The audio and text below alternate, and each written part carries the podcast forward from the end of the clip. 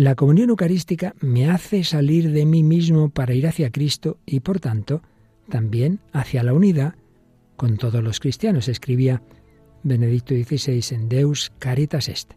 Seguimos hablando del amor divino como fuente del amor humano. ¿Nos acompañas?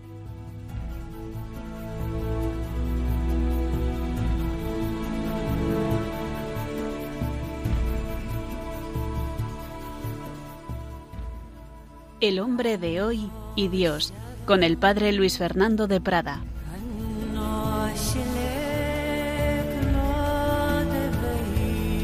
Un cordialísimo saludo, muy querida familia de Radio María. 25 de enero celebramos esa conversión de San Pablo. Saulo, Saulo, ¿por qué me persigues? Nuestro Señor sigue presente en la historia, sigue en los recovecos de los caminos, persigue amorosamente a cada uno, a esa oveja perdida que perseguía a los cristianos, salió a su encuentro y de Saulo, el perseguidor, se convirtió en Pablo, el apóstol. Eso buscamos, que también el Señor cambie nuestros corazones.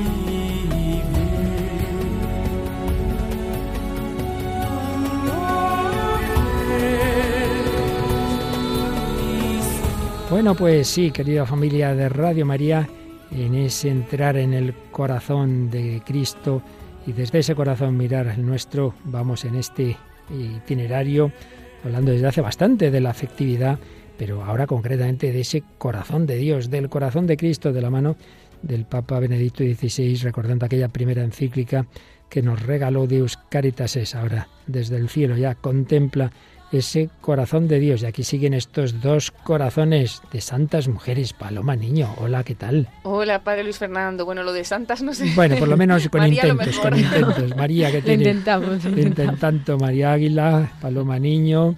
Bueno, pues vamos a, a, iniciar la edición 462 del Hombre de Dios. Seguimos con esto tan bonito que estuvimos viendo días pasados, como el amor que Dios nos tiene es el modelo supremo, obviamente, y no solo modelo, sino la fuerza para amar también nosotros. Y para ello, pues María nos traes en ese nivel del amor humano una canción muy bonita. Sí, la canción se llama You Are the Reason, que en español significa Tú eres la razón, y es de Callum Scott. Ya veréis cómo tiene mucho que ver con el plato fuerte que sigue siendo el testimonio que aparece en la película. ¿En qué película? En la película El mayor regalo de Juan Manuel Cotelo. Un peliculón de tipo testimonial y simpaticísima por otro lado, que ya decíamos el otro día que es de las que vale la pena ver. Pero a propósito de testimonios, seguimos con esos testimonios de personas que han llegado a la fe leyendo o conociendo a Joseph Ratzinger, Benedicto XVI, Paloma. Sí, y hoy vamos a traer el testimonio de Sorab Amari, que bueno, tiene una historia larga y complicada porque pasó desde el Islam al ateísmo, al marxismo, hasta que por fin, gracias a esas lecturas de Benedicto XVI y también gracias a salir de, del mismo, como decíamos en la introducción, de trabajar con niños, de hacer voluntariado, pues se acercó a nuestro Señor. Es un periodista iraní pues que dio la cara precisamente cuando fue asesinado aquel sacerdote francés al que degollaron pues algunos terroristas islámicos. Testimonios, agradecemos también, no este, en este caso no destacamos un mensaje concreto, sino como siempre los apoyos, los, las felicitaciones, las acciones de gracias y por supuesto también no solo este programa, sino estos 24 años de Radio María en España que celebrábamos ayer con muchísima alegría. Bien, pues ya hemos mencionado también la película y terminaremos, Paloma, como solemos hacer, si la primera canción es de amor humano, la última ya es de amor explícitamente cristiano. Sí, vamos a escuchar la canción Si yo no tengo amor, que es de Verónica Sanfilippo junto a Jonathan Narváez. Bueno, pues como hay mucho de lo que hablar, vamos rápido y veloz al contenido de esta edición 462 del Hombre de Hoy y Dios.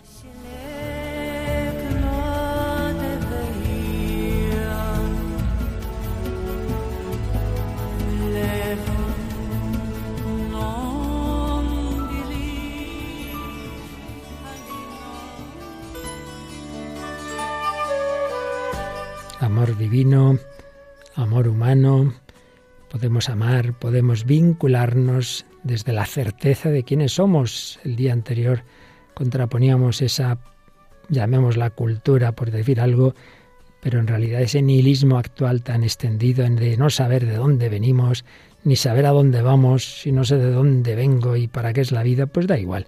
El aborto, la eutanasia, el suicidio, para morir no, pues ya está, no hay nada después de la muerte, pues cuando ya deje de sacar placer a esta vida me quito de en medio, ni sabemos de dónde venimos, ni a dónde vamos, ni quiénes somos, crisis de identidad, autoestima, problemas psicológicos, adicciones, bueno, consecuencia, relaciones líquidas del hombre desvinculado. De lo que nos habla ese documento reciente de la Conferencia Episcopal Española que ya trataremos en alguna ocasión. Pues bien, frente a este panorama, cuando empezaba su pontificado Benedicto XVI, lo hacía con esa encíclica preciosa Dios es amor, Deus Caritas y estamos sacando enseñanzas básicas de esta encíclica como fase casi final de nuestro largo itinerario sobre el mundo de la afectividad, de ese corazón que Dios quiere formar en el hombre. Habíamos visto cómo Benedicto XVI afrontaba los grandes problemas, incluso las críticas al cristianismo de tipo nietzscheano, eh, hablaba del eros, del agape, nos indicaba cómo no se pueden contraponer ni separar nunca del todo, que es falsa esa acusación de que la Iglesia menosprecia el eros, menosprecia lo corporal. ¿Cómo va a ser así? Si el hombre está hecho a imagen y semejanza de Dios y es Él el que ha destinado al hombre a esa complementación física, psíquica, espiritual entre varón y mujer. No, lo que pasa es que se pretende un eros desvinculado del agape, es decir, puramente yo a lo mío, dejarme llevar de mi instintividad. Y cuando es así, no hay verdadero amor, es eso, ir a lo mío. Y en cambio, esa evolución de esa atracción inicial hacia buscar el bien del otro, pues es lo que va dando lugar a ese verdadero amor a imagen del de Dios y ahí venía quizá lo más fuerte de esta encíclica, una nueva imagen de Dios, que no sólo debe ser amado, algo ya lo entrevieron los filósofos griegos, sino lo que no entrevieron, que nos aman personalmente, con pasión.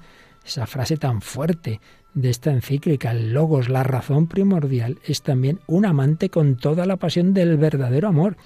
Recordábamos esto y recordábamos también una nueva imagen del hombre, porque en la escritura, la revelación nos indica claramente que a imagen de ese Dios hemos sido creados, con una naturaleza en la que eh, estamos llamados al amor, y esa idea tan interesante de Benedicto XVI de que a la imagen monoteísta de Dios corresponde el matrimonio monógamo. Hay un único Dios y también hay la posibilidad de vincularme con una única persona y para siempre. Claro, si Dios está en medio, si mi corazón está bien equilibrado y centrado, es posible el amor definitivo. Pero si no es así, si voy picoteando, si no hay más que, bueno, pequeños valores en el mundo, no hay un Dios que centre mi vida, pues mucho menos voy a centrar mi vida en una sola persona y para siempre. Bien, más o menos todo esto ya lo dijimos.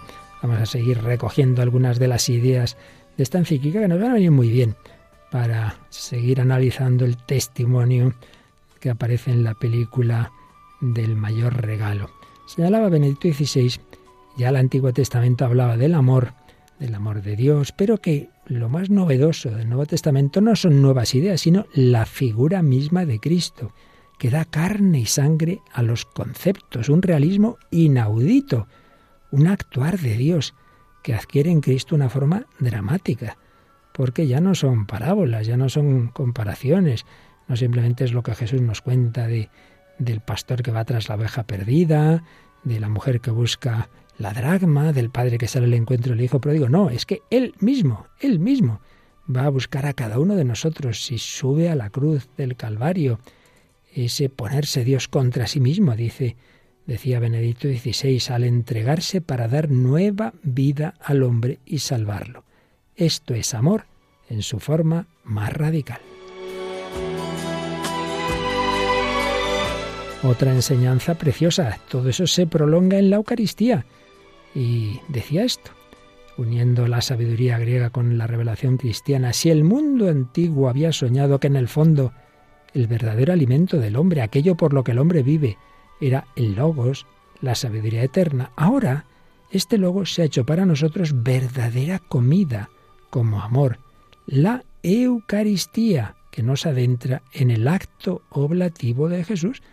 Cuando yo recibo la Eucaristía, estoy llamado a implicarme en su dinámica de entrega, y no solo a estar frente a Dios, adoro a un Dios más o menos lejano, sino a unirme con Él. Unión. Bueno, eso en la comunión es lo máximo, la máxima unión posible con Dios, comulgar. Por eso también decía que en la comunión sacramental yo quedo unido al Señor como todos los demás que comulgan. Y por eso la unión con Cristo es al mismo tiempo unión con los demás. Claro, Él se entrega a todos. La comunión me hace salir de mí mismo para ir hacia Él y por tanto también hacia la unidad con todos los cristianos. Nos hacemos un cuerpo aunados en una única existencia. Ahora, el amor a Dios y el amor al prójimo están realmente unidos. El Dios encarnado nos atrae a todos hacia sí. Unión de ese amor a Dios y de ese amor al prójimo. Pues de todo esto vamos a ir hablando de manera muy concreta, muy real, en este programa.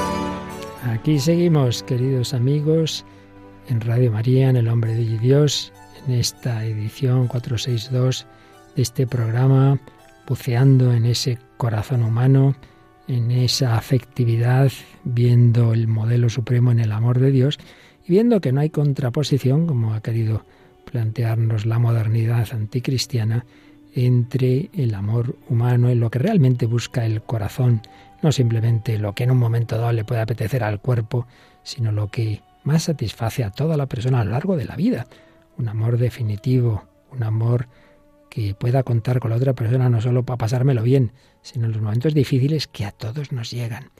Pues todo eso tiene que edificarse en un amor profundo, no simplemente en el flechazo, en la pasión de un momento, en las cualidades externas, que son una primera llamada, y por eso decía Benedicto XVI, no, no, no, no estamos hablando de despreciar esa dimensión psicofísica, de despreciar ese sentido del verdadero eros como un primer paso de llamada al amor, sino de complementarlo y de que se desarrolle en ese preocuparme por el otro.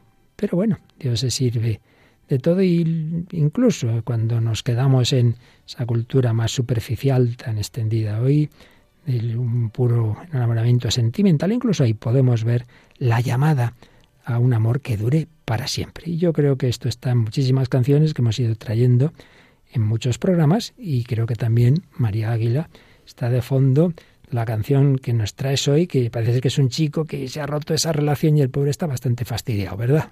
Efectivamente, en esta canción, en You Are the Reason, lo vemos muy bien. Es de Callum Scott que es un artista de Reino Unido nacido en el año 1988. En 2013 ganó un concurso de talentos, pero no fue hasta 2015 que realmente saltó a la fama después de participar en el programa Got Talent británico. Luego, en 2016, subió a las redes una versión del tema Dancing on My Own de la cantante Robin y gracias a ello consiguió firmar con la discográfica Capitol, con la que al año siguiente publicaría la canción que traemos hoy, la de You Are the Reason. Este tema eh, está dentro de su álbum Only Human que lanzó en el 2018, un poquito después. Y lo más curioso es el vídeo de la canción, que es donde explica eso, donde se ve que él está roto porque, pues eso, porque no tiene ahora pareja. Y en el, en el vídeo se ven muchas parejas que en la que uno de los dos lo está pasando mal, pero tiene al otro que lo apoya y que está ahí. Entonces a él se lo ve un poco triste porque hmm. no tiene ese amor de la otra persona porque lo acaba de dejar. Y como curiosidad, decir que el videoclip fue grabado en las calles de Kiev, o sea que todo lo que se ve son las calles de allí. Paloma, estoy pensando que este chico, según nos ha dicho María, se le descubrió en un concurso de talento. Aquí estamos descubriendo un talento periodístico, ¿verdad? Dentro de unos años dirá, a mí me descubrieron en el Radio María. aquí Radio María fue, fueron los descubridores. ya nos apuntaremos eso. Bueno, bueno, pues vamos a escuchar de momento a Callum Scott en You Are the Reason. There goes my heart beating, cause you are the reason I'm losing my sleep. Please come back now. And there goes my mind racing, and you are the reason that I'm still breathing. I'm hopeless now. I'd climb every mountain swim every ocean just to be with you and fix what I broke. Or cause I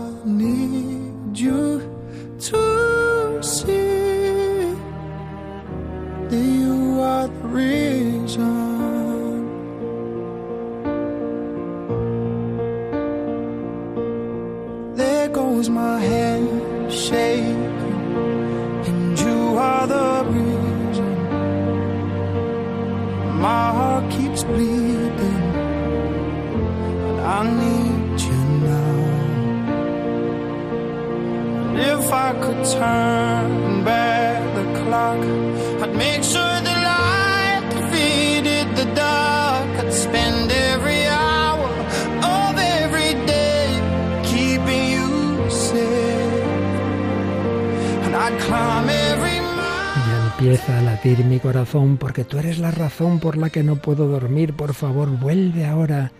Ya empieza a acelerarse mi mente. Tú eres la razón de que yo siga respirando. Ahora me siento sin esperanza. Escalaría cada montaña, nadaría cada océano solo para estar contigo y arreglar lo que he roto. O porque necesito que veas que tú eres la razón. Ya empiezan a temblar mis manos. Tú eres la razón de que mi corazón siga sangrando y te necesito ahora. Si pudiera dar marcha atrás en el tiempo, me aseguraría de que la luz venciera la oscuridad. Pasaría cada hora de cada día manteniéndote a salvo.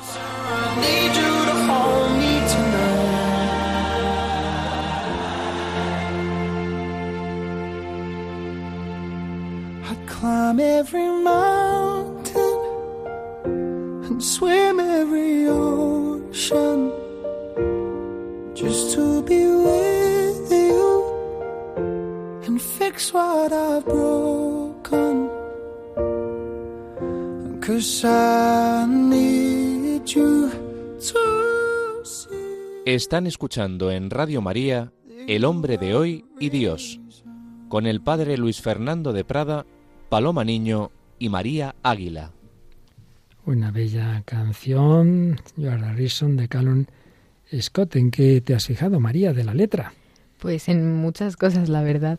Y, por ejemplo, en el estribillo, que dice, escalaría cada montaña y nadaría cada océano, pues que estaría dispuesto a dar mucho de sí por esa persona que al final es lo que significa el verdadero amor, que es eso, darte tú por la otra persona, no esperar que la otra persona lo dé todo para ti. Así es. ¿Y Paloma? Como nos decía, bueno, Carla Restoy en el programa en el que la entrevistaste decía eso, ¿no? Que un amigo le dijo a su esposa o con la que se iba a casar, yo no me caso para ser feliz yo, sino para ser feliz tú, ¿no? Y parece que este chico que canta la canción pues se ha dado cuenta tarde de esto, por eso se echa un poco la culpa, ¿no? En algún momento dice, quiero arreglar lo que he roto y, bueno, me quedo con la frase que dice, pasaría cada hora de cada día manteniéndote a salvo, que consiste un poco en eso, ¿no? Mm, ahora pues él lo hace pensando en el pasado, pero en el presente, ¿no?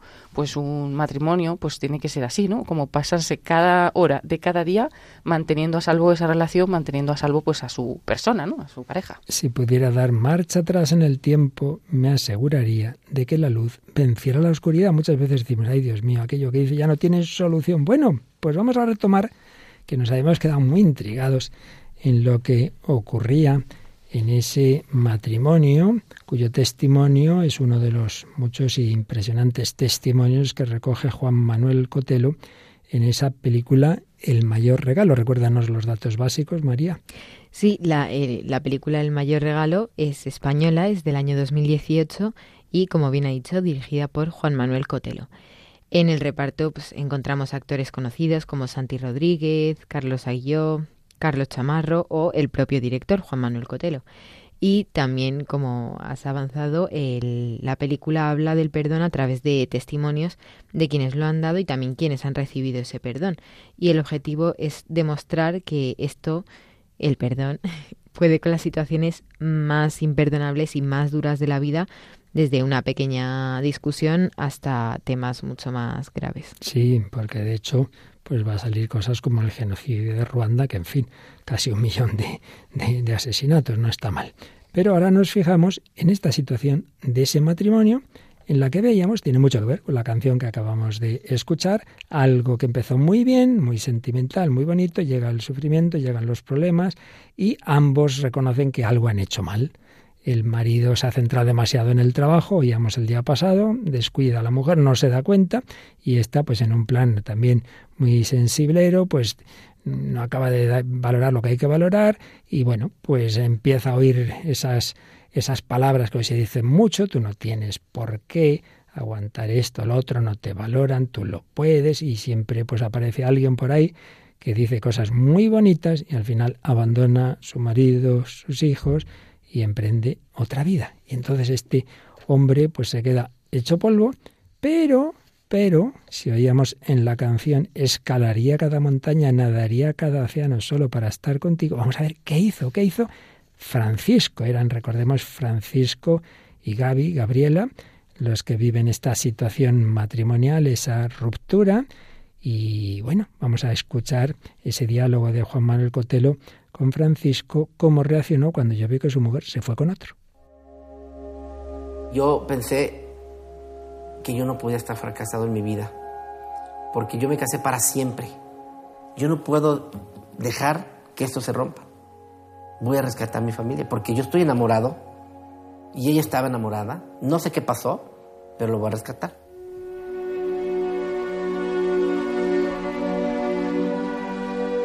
Llego a mi casa y le digo a la señora de la servidumbre, fulanita, a partir de hoy quiero que me sirva los cinco servicios. ¿Va a venir a comer la señora Gaby? No, todavía. Pero algún día aquí estará su servicio. Así que quiero que en el desayuno, en la comida y en la cena, ahí esté su lugar puesto. Todos los días. Todos los días. ¿Y durante cuánto tiempo pusiste el plato a la mesa esperando que volviera Gaby a casa? Cinco años. Cinco años. ¿Qué es eso? Un acto de fe. Estoy loco, muy loco. Estoy enamorado. Y si había visitas, se respetaba ese lugar, nadie se sentaba. Bueno, bueno, bueno, la cara que ha puesto María al escuchar esto, ¿qué has pensado? Pues cuando ha dicho cinco años me he quedado en shock. O sea, un acto de fe, ¿no? Es un acto de amor. Pues al final pero, pero sí que choca un poco. Sí, porque a lo mejor piensas, bueno, pues estuvo esperándola un mes, dos meses, poniéndole ¿no? el servicio en la mesa. Pero, pero claro, cinco años sin dejar ni un Desayuno, solo. Desayuno, comida y cena con invitados o sin ellos, el plato, el servicio, el cubierto que decimos aquí. No está mal, ¿eh? Da igual que los invitados que fueran, quien estuviera, siempre tenía su llegará, sitio ahí, ¿no? Llegará, llegará. Y bueno, claro, como resumimos, salen amigos que dicen, bueno, todos decíamos, a este hombre ya se está trastornando, pero esto ya no tiene solución. Luchaba, escaló cada montaña, dijo, yo no tiro la toalla, estábamos enamorados, hay que salvar mi familia, hay que salvar esto. Pero claro, entre tanto se la estaba haciendo y, y había abandonado a sus hijos pequeños. Perdonaba. Vamos a ver esto que tiene que ver con lo que leíamos o, o resumíamos de la encíclica de Euscaritas, que tiene que ver con Jesucristo, que tiene que ver con la oración. Yo nadé como los salmones, contracorriente. Porque ni la sociedad ni la familia quieren un perdón. No, no conocen el perdón. Y es lo que tenemos que rescatar en las familias. El verdadero perdón de acá, de adentro, no de boca para afuera. Tenía que rescatar mi esposa. Empecé a rezar el rosario todos los días y el camino para rescatarla era rezar. Era rezar. Pero eso, eso suena a algo inútil. ¿realmente rezar sirve para algo? La buena noticia es que sí.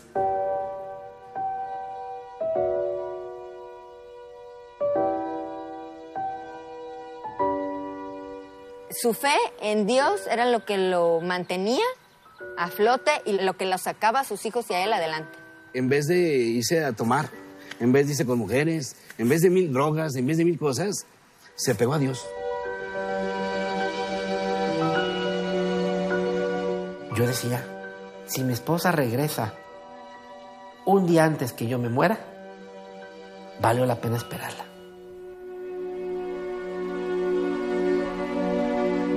Bueno, bueno, bueno, madre mía, esto es muy fuerte, ¿verdad? Sí, la verdad es que es precioso y yo me he quedado un poco, aparte con todo el final, obviamente, Mm. en que ha dicho que estaba nadando contra corriente porque ahora mismo nadie como que realmente quiere el perdón. Y, y es verdad, y yo lo escucho muchas veces cuando a veces la gente, no, sí, sí, yo perdono, pero no olvido. Como, no, no estás perdonando, o sea, no puedes decir eso. El perdón es otra cosa totalmente distinta, es lo que ha hecho este hombre. Mm. De hecho, es el gesto ese final, ¿no? Yo la, o sea, esto valdría la pena aunque volviera el último día de mi vida, que ya me, me fuera. Entonces, se ve que es un gesto, ya se ve de por sí por el gesto, pero también que no es nada egoísta, porque no pretende que venga ya y que pase el resto de los Mm. días con él y que le acompañe y que no esté solo, ¿no? Como veíamos en la canción. Sí. Sino que da igual, lo importante es que vuelva, sea cuando sea, aunque yo el día después me muera. O sea, eso también es muy generoso. Y muy interesante lo que dice uno de los amigos, y muy real. En vez de hacer lo que casi siempre ocurre, que uno está quedado solo, está hecho polvo, pues eh, ahí en México tomar, ¿no? es decir, beber, eh, liarse, eh, drogas, en vez de eso, se pegó a Dios. Se pegó a Dios. De aquí claro, lo que falta en esas canciones tantas veces, agárrate al Señor, hombre, y no a tantas otras cosas que te van a hacer daño. Bueno, ¿qué pasó? ¿Qué pasó? Mm, otro momento de intriga, porque vamos, Paloma, a otro testimonio, en este caso, de, de esa búsqueda de Dios. Este chico, este hombre, Francisco, ya conocía a Dios, entonces fue intensificar su vida de oración, rezar el rosario todos los días, pero ya lo conocía. Pero otros no lo conocían o tenían una idea muy lejana, muy equivocada y se han encontrado con él. Cuéntanos, Pues sí, es la historia de Soraf Amari, o como se diga, ¿verdad? O como se diga, y, bueno, es una historia un poco más complicada porque, bueno, él procedía de- del Islam, ¿no? Él nació en Teherán, pero desde los 13 años se educó en Estados Unidos, eh, actualmente es periodista, ¿no? A los 12 años, pues él dice que ya decidió que Dios no existía. Dice, fue una noche de vacaciones veraniegas en 1997, junto al mar Caspio, en casa de unos amigos de mis padres. Su familia no era musulmana devota, aunque fingía serlo en público, como muchas otras en Irán. Entonces, bueno, a él le parecía eso, que su familia, a pesar de que decían que eran musulmanes, pues luego eh, en público sí lo eran, pero que dentro de su vida, pues no. Dice que bebían alcohol, que usaban playas de hombres y mujeres juntas, que lo tienen prohibido, que sobornaban a los guardias y les pillaban. Y bueno, pues él vio en la vida de su familia y también de otros musulmanes, pues una gran hipocresía, ¿no? Porque había muchas normas que parecía que te quitaban libertad, pero que en realidad esas normas no tenían ninguna realidad detrás porque todo el mundo las incumplía y al final eran unas normas que te obligaban a tener una doble vida, ¿no? Bueno, pues a él aquello ya no le convenció, dijo que Dios no existía y en el colegio tampoco le convencía ya la clase de religión, que dice que era una mezcla de ideología del régimen, eh, también de chauvinismo chiita y de odio a los judíos. Y bueno, pues él eh, escuchaba cosas que, que no eran recomendadas en Irán, como por ejemplo Pink Floyd, este grupo de música. Leía también a Salinger, que estaba también un poco prohibido en Irán. Es decir, que bueno, él ya se alejó bastante de, de lo que le habían enseñado, eh, aunque de, alguna, de una manera un poco hipócrita, ¿no? Y bueno, su madre, que en realidad llevaba años separada de su padre, emigró con, con él, con Sorab, a Estados Unidos, donde tenía parientes. Y con 13 años, él decidió que, o pensó que la religión de Estados Unidos era igual que en Irán. Podían ser cristianos o mormones, pero hablaban de cosas espirituales y realmente al final todo el mundo era igual. Eran consumistas y bueno, pues aplicó las viejas reglas de su pensamiento, ¿no? Que la religión es una hipocresía. Y bueno, pues antes de empezar la universidad leyó a Nietzsche y hoy, pues evidentemente dice que no recomienda que ningún chico tan joven lea estos grandes libros porque tu capacidad de crítica está formada solamente a medias, ¿no? Y te dejas llevar totalmente por ellos. Y Nietzsche, pues decía que Dios había muerto, que la moral cristiana era una mentalidad servil de esclavos, que había que dejar atrás la idea del bien y del mal. Y bueno, Sorab realmente no sabía nada del Dios cristiano y solamente una vez en su vida había leído un resumen pequeño adaptado de la Pasión de Cristo para un trabajo estudiantil. Pero aquello de la muerte de Dios pues le sonó bien. ¿no? Después se licenció en filosofía leyendo a Sartre, Camus, Kafka, Dostoyevsky y bueno, dice que él vivía completamente en su cabeza y que el mundo para él, el mundo real, no tenía sentido. Tenía un título de filosofía, era intelectual, pero nunca jamás había leído la Biblia, por ejemplo. Eh, y bueno, entre estos autores le gustaba sobre todo Sartre, porque encontraba cierto sentido vital en la lucha de clases, y esto le llevó al marxismo. O sea que, bueno, desde el Islam pasó por este mundo filosófico y ahora llegó al marxismo. Y bueno, se apuntó a un grupo marxista, repartía folletos, acudía a huelgas con piquetes, dice que se acostaba con chicas, que bebía exageradamente, que probaba drogas, es decir, probaba un poco todo lo que encontraba, ¿no? Pero se preguntaba, ¿qué hay en el alma del hombre, en su mente? Por lo tanto, empezó a explorar algo del psicoanálisis y otras filosofías también de moda. Pero de todas estas filosofías tampoco nada le terminaba de encajar.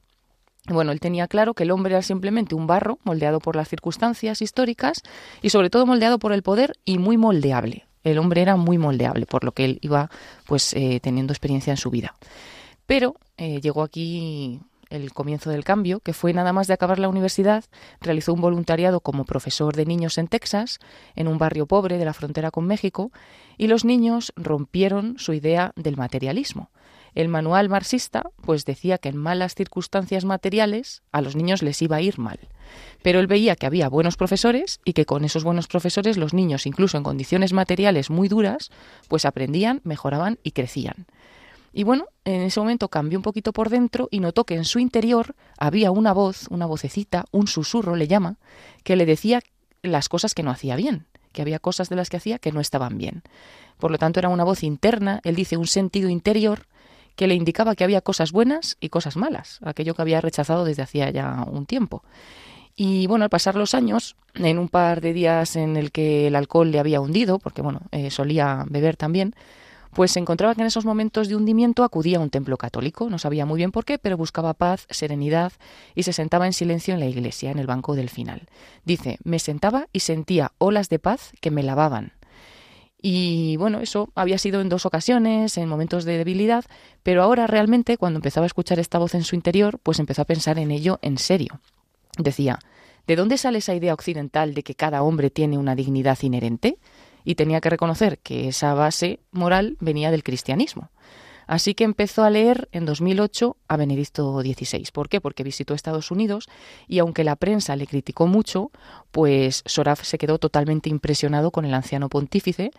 Mm, recuerda haber pensado que era un hombre muy santo y por lo tanto empezó a leer su libro Jesús de Nazaret. No entendía gran cosa porque no conocía casi la Sagrada Escritura, pero bueno, eh, eh, persistió en esta lectura y había una idea que, que leyó en este libro que le asombró, que Dios Todopoderoso se había encarnado y había entrado en nuestra historia. Dios se había hecho hombre. Y bueno, pues se decía a sí mismo y a sus amigos, no creo que esto sea verdad, claro, pero es muy hermoso. Ha sido realmente una fuerza que ha civilizado a la humanidad, ¿no? Y de bueno, de repente empezó que notaba necesidad de ir a misa y que necesitaba los misterios de la liturgia. No le bastaba con decir sí y proclamarse salvado por Dios, como proponían algunos protestantes, sino que él necesitaba el cuerpo de Cristo, el cuerpo sacrificado.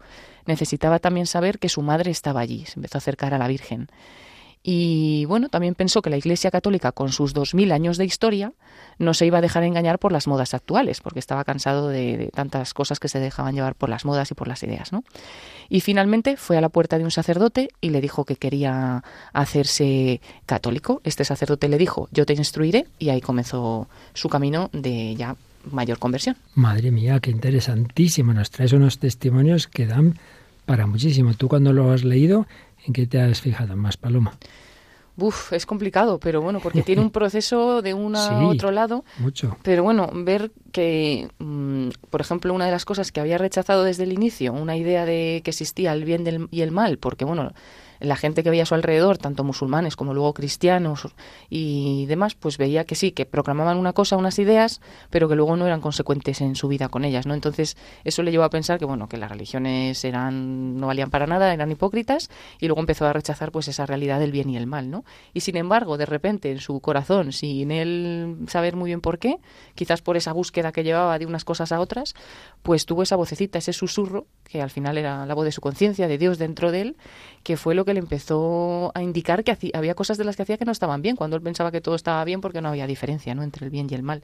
Y me impresiona que de, su vida está tan complicada, pues eh, Dios al final se mete donde sea y hmm. empieza ¿no? a, iluminarle desde dentro, que es lo que le lleva ya a investigar un poquito más eh, con, las obras de Benedicto XVI. Aunque también el voluntariado con los niños dice que es lo que le ayudó a salir un poco también de Es impresionante como eso, como Dios va dando señales, toquecitos por muchos lados, ¿verdad María? Sí, y también cuando dice eso, que sin saber por qué se sentaba en el banco de la iglesia y claro, ¿Por qué en la iglesia justamente? Pues al final porque Dios te va dando esos mini toquecitos para que, para que realmente te acerques a Él. Pues para que veamos que, que todo cuadra, que lo que nos enseña la iglesia y la realidad pues van muy unidas. Hay un número de esta encíclica que estamos recogiendo fragmentos de Euscaritas es donde decía Benedicto XVI, Dios es visible de muchas maneras. En la historia de amor que nos narra la Biblia, Él sale a nuestro encuentro, trata de atraernos, llegando hasta la última cena, hasta el corazón traspasado en la cruz, las apariciones del resucitado, las grandes obras mediante las que Él, por la acción de los apóstoles, ha guiado el caminar de la Iglesia, pero luego, dice, habla de la historia sucesiva de la Iglesia. Siempre viene a nuestro encuentro a través de los hombres en los que Él se refleja. Si los malos ejemplos los cristianos apartan de Cristo, los buenos ejemplos acercan. En él, en ellos se refleja mediante su palabra, en los sacramentos, especialmente la Eucaristía. Me llamó la atención cuando decía Paloma que ni siquiera le bastaba, le bastaba esa palabra, eso que bueno, los protestantes dicen, no, ya Cristo te salva. No, no, él quería el cuerpo de Cristo, el cuerpo sacrificado, impresionante, sí, A mí me ha llamado la atención, sobre todo porque la introducción del programa de hoy pues ha sido esa, una frase de Benedicto XVI, la comunión me hace salir de mí mismo para ir a Cristo, ¿no? Y era, él quería salir de sí mismo, pero le hacía falta la comunión para eso, ¿no? Le hacía falta, sí, sí. Bueno, pues seguía diciendo Benedicto XVI, en la liturgia de la Iglesia, en su oración, como decías María, ¿no? Se sienta en una iglesia católica y hay algo que está pasando, hay una paz, es que hay un sagrario, claro. En su oración, en la comunidad viva de los creyentes, experimentamos el amor de Dios, percibimos su presencia, Él nos ha amado primero, sigue amándonos primero.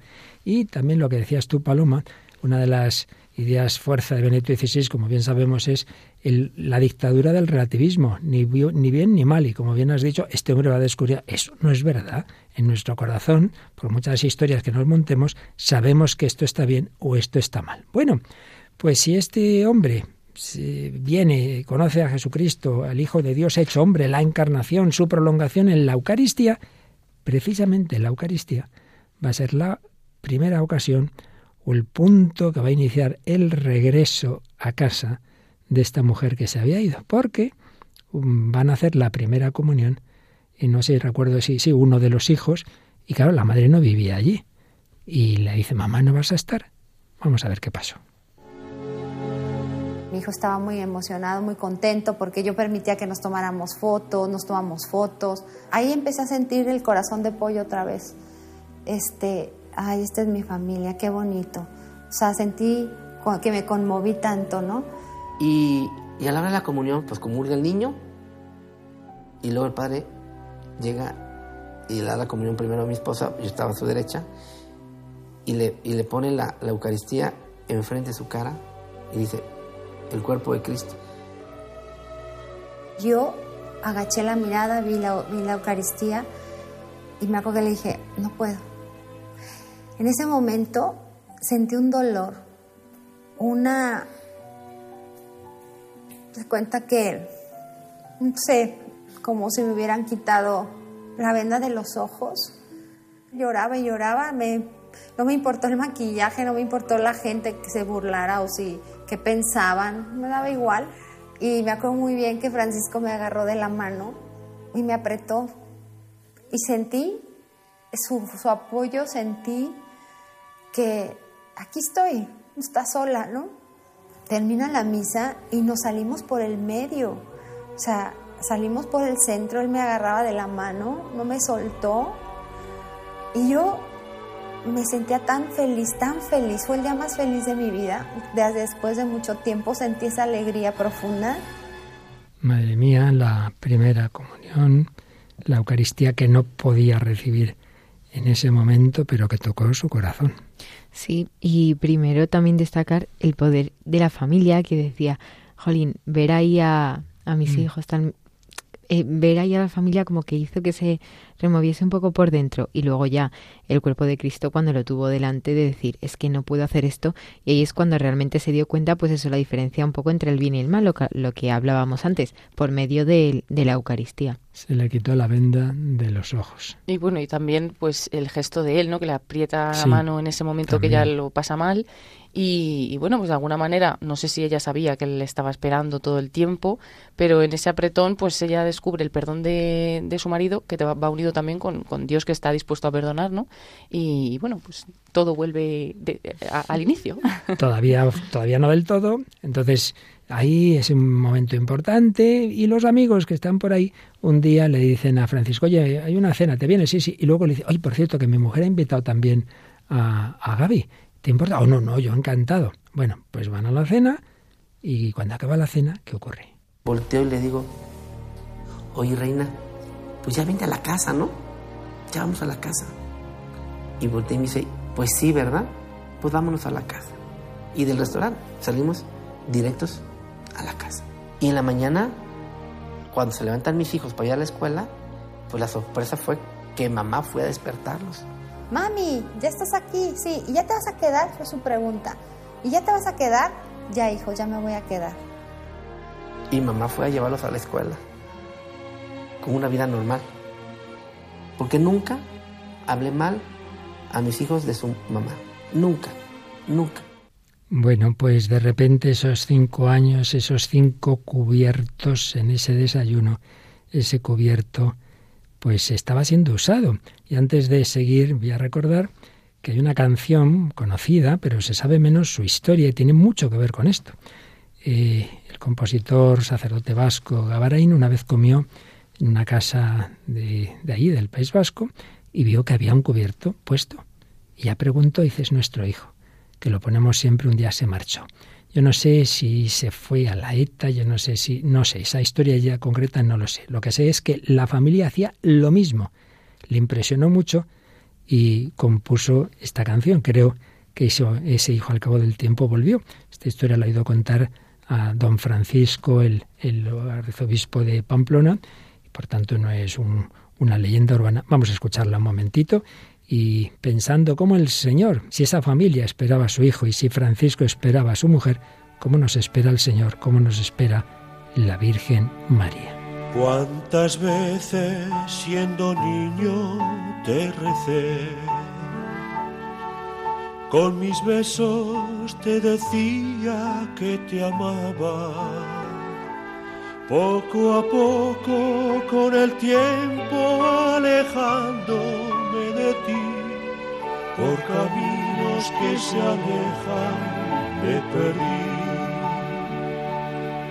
Por caminos que se alejan me perdí.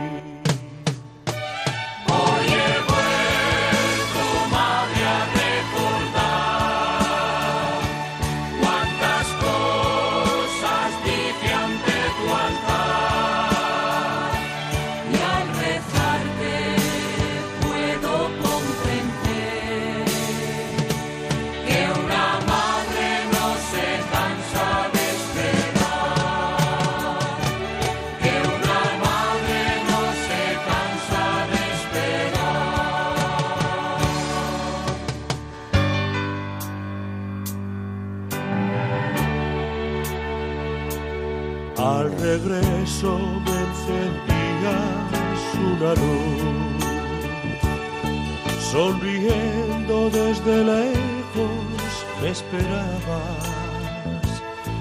En la mesa la comida aún caliente y el mantel y tu abrazo en mi alegría de volver. tu abrazo en mi alegría de volver.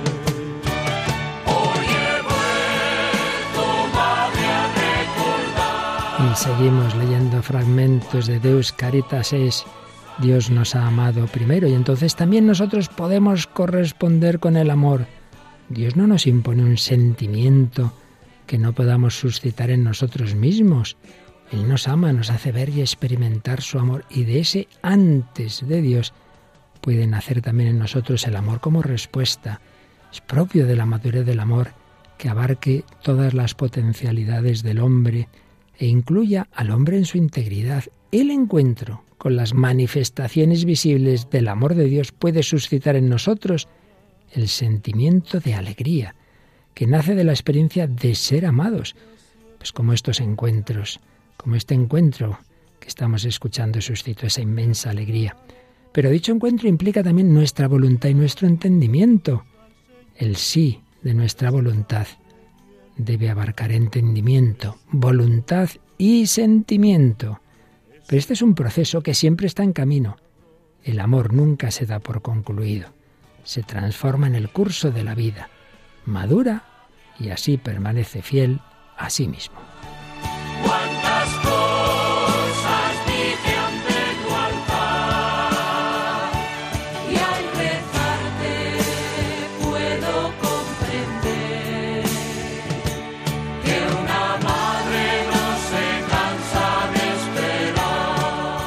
Una madre y los padres no se cansan de esperar y este esposo, a diferencia de tantos otros y otras, tampoco se cansó. Cinco años rezando, cinco años poniendo ese cubierto, cinco años hablando bien de la mujer que le había abandonado. Y claro, pues vamos a escuchar el último diálogo entre Juan Manuel Cotelo, director de esta preciosa película El mayor regalo, y Francisco. Vamos a ver cómo realmente él aprendió la lección de lo que aquí estamos hablando, de qué es el verdadero amor. Era solo ese primer sentimiento del principio, eso estaba bien, pero luego vinieron los problemas, reaccionó de esta forma, escuchamos sus reflexiones. ¿Y cuál fue el perdón? Ese perdón que viene de adentro, que es mudo. Aquí no pasó nada, señores. La fiesta tranquila. No hay nada que perdonar. Después de 13 años que tuvimos ya nuestro reencuentro matrimonial, nunca ha habido un ¿por qué te fuiste? Él nunca jamás me ha reclamado, él nunca me ha preguntado una, algo que me pueda ofender. Se dio como mantequilla y resurge el, el amor sin que lo volviéramos a trabajar. Existía, o sea, nunca se acaba porque, porque era una, un amor de verdad el perdón del espíritu de adentro que sale, que brota, es, algo que solamente Dios te lo puede dar. Pero porque lo pides, hay que pedirlo. Yo lo pedí durante cinco años, mañana, tarde y noche, mañana, tarde y noche, mañana, tarde y noche, mañana, tarde, diario, diario, diario, diario, diario.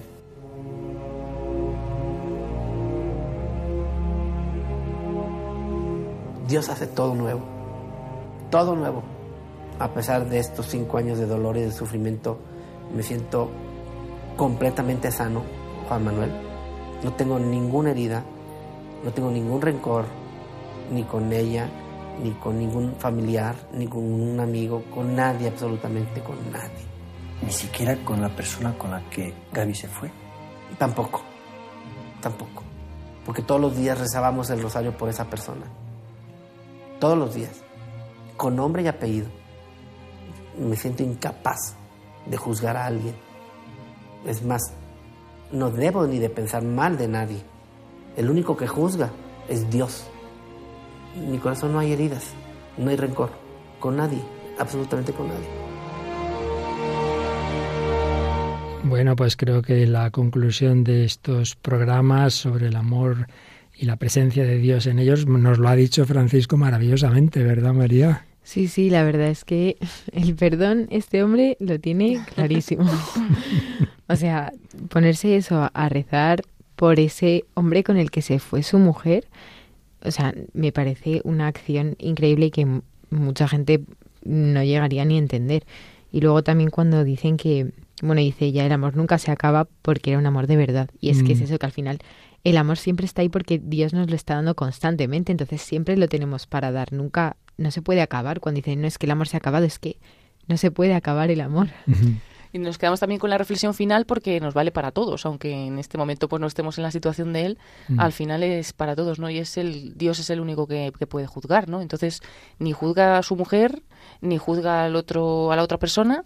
eh, él no es el que tiene que juzgar, es Dios, ¿no? Entonces simplemente perdona y, y, bueno, también se ve que todas esas heridas que dice que no tiene, pues es que le ha ayudado mucho también Dios y la oración, ¿no? Para ir curando pues durante todo ese tiempo eh, todo el proceso que, fue muy difícil, ¿no?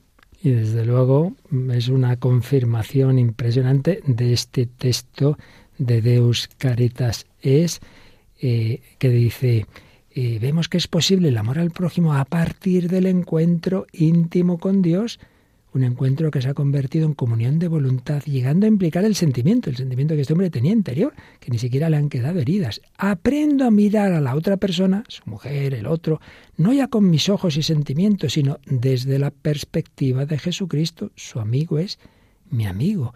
Puedo ofrecerle la mirada de amor que él necesita.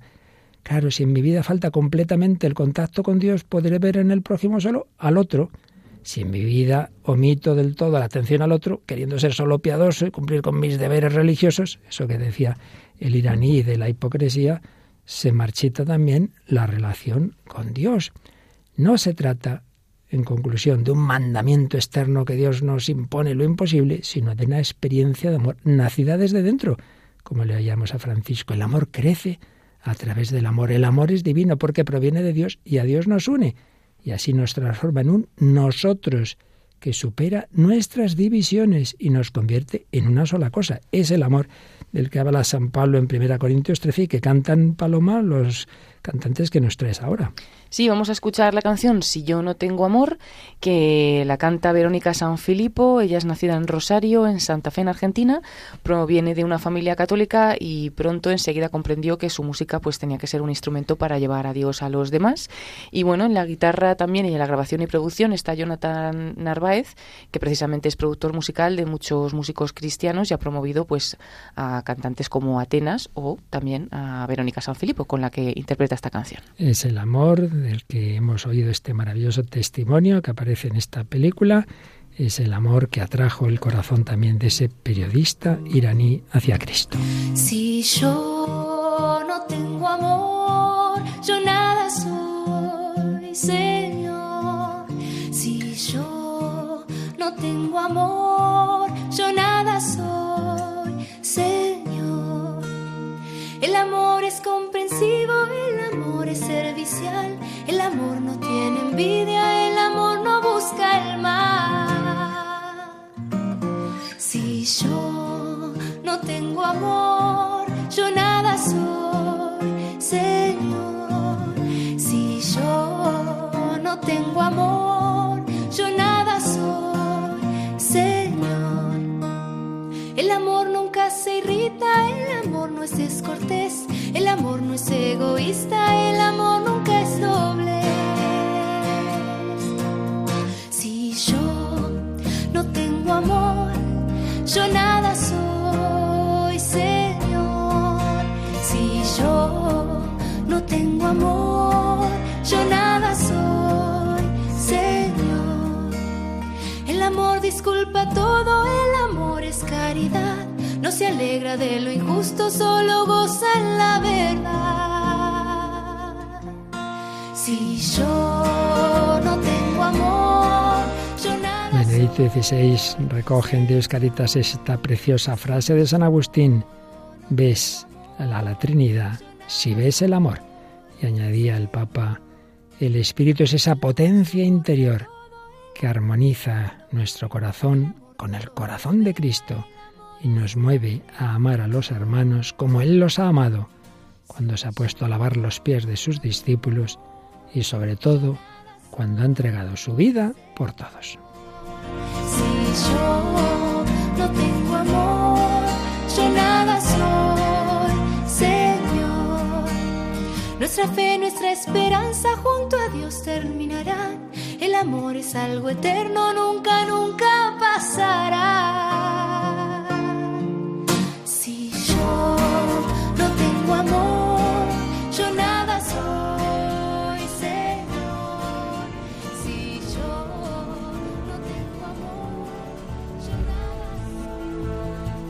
Bueno, pues yo la verdad, una vez más, soy el primer sorprendido de lo que Dios nos dice, porque aquí traemos una cosa, otra por aquí, otra por allá, y al final se monta aquí un mosaico que es el Espíritu Santo el que lo organiza, ¿verdad? Totalmente, va, va perfectamente unido, hilado, queda, vamos. Yo alucino, como decís ahora, alucino a cuadro. Estas son cosas del Señor que nos quiere enseñar pues a través de textos de quien se nos fue al cielo, el Papa Benedicto XVI con su gran sabiduría, pero también de esa canción de un joven inglés que tiene ese deseo de amor y que está herido por esa ruptura, por ese testimonio de este periodista iraní que el pobre da muchas vueltas hasta que se encuentra con Cristo sirviéndose en parte de ese libro Jesús de Nazaret de Joseph Ratzinger y esa preciosa película de Cotelo con esos testimonios y en concreto de ese matrimonio que nadie daba un duro por ellos y cómo vuelve a casa. Oye, vuelto madre a recordar y finalmente con ese texto de San Pablo cantado por Verónica Sanfilippo y Jonathan Narváez. Bueno, Paloma, pues no está mal, pero todavía seguiremos un poquito más con este tema tan bonito y quien quiera engancharse y recordar todos los programas anteriores ya sabemos cómo hacerlo, ¿verdad? Sí, pueden hacerlo a través de la página web de Radio María en www.radiomaria.es. Encontramos la sección de podcast según abrimos la página y entrando ahí podemos organizar por orden alfabético y buscar El hombre de hoy y Dios y ahí están todos los programas. También pues los que seáis usuarios de otras aplicaciones de podcast como Spotify o Google y Apple Podcast, pues también están todos los programas. Y bueno, ahora a continuación también la palabra de Dios y la música van muy unidas. Sí, nos vamos con el padre José Luis Simón y escucharemos aquí en Radio María España la Biblia en partitura. Pues gracias a Paloma Niño, a María Águila y a todos vosotros, queridos oyentes, que compartís con nosotros esta búsqueda desde el corazón del hombre y de la mujer, con sus heridas y sus deseos, con su perdón. Hoy especialmente así lo hemos visto, y con esa esperanza en que el amor es eterno. Gracias a todos, hasta el próximo programa, si Dios quiere.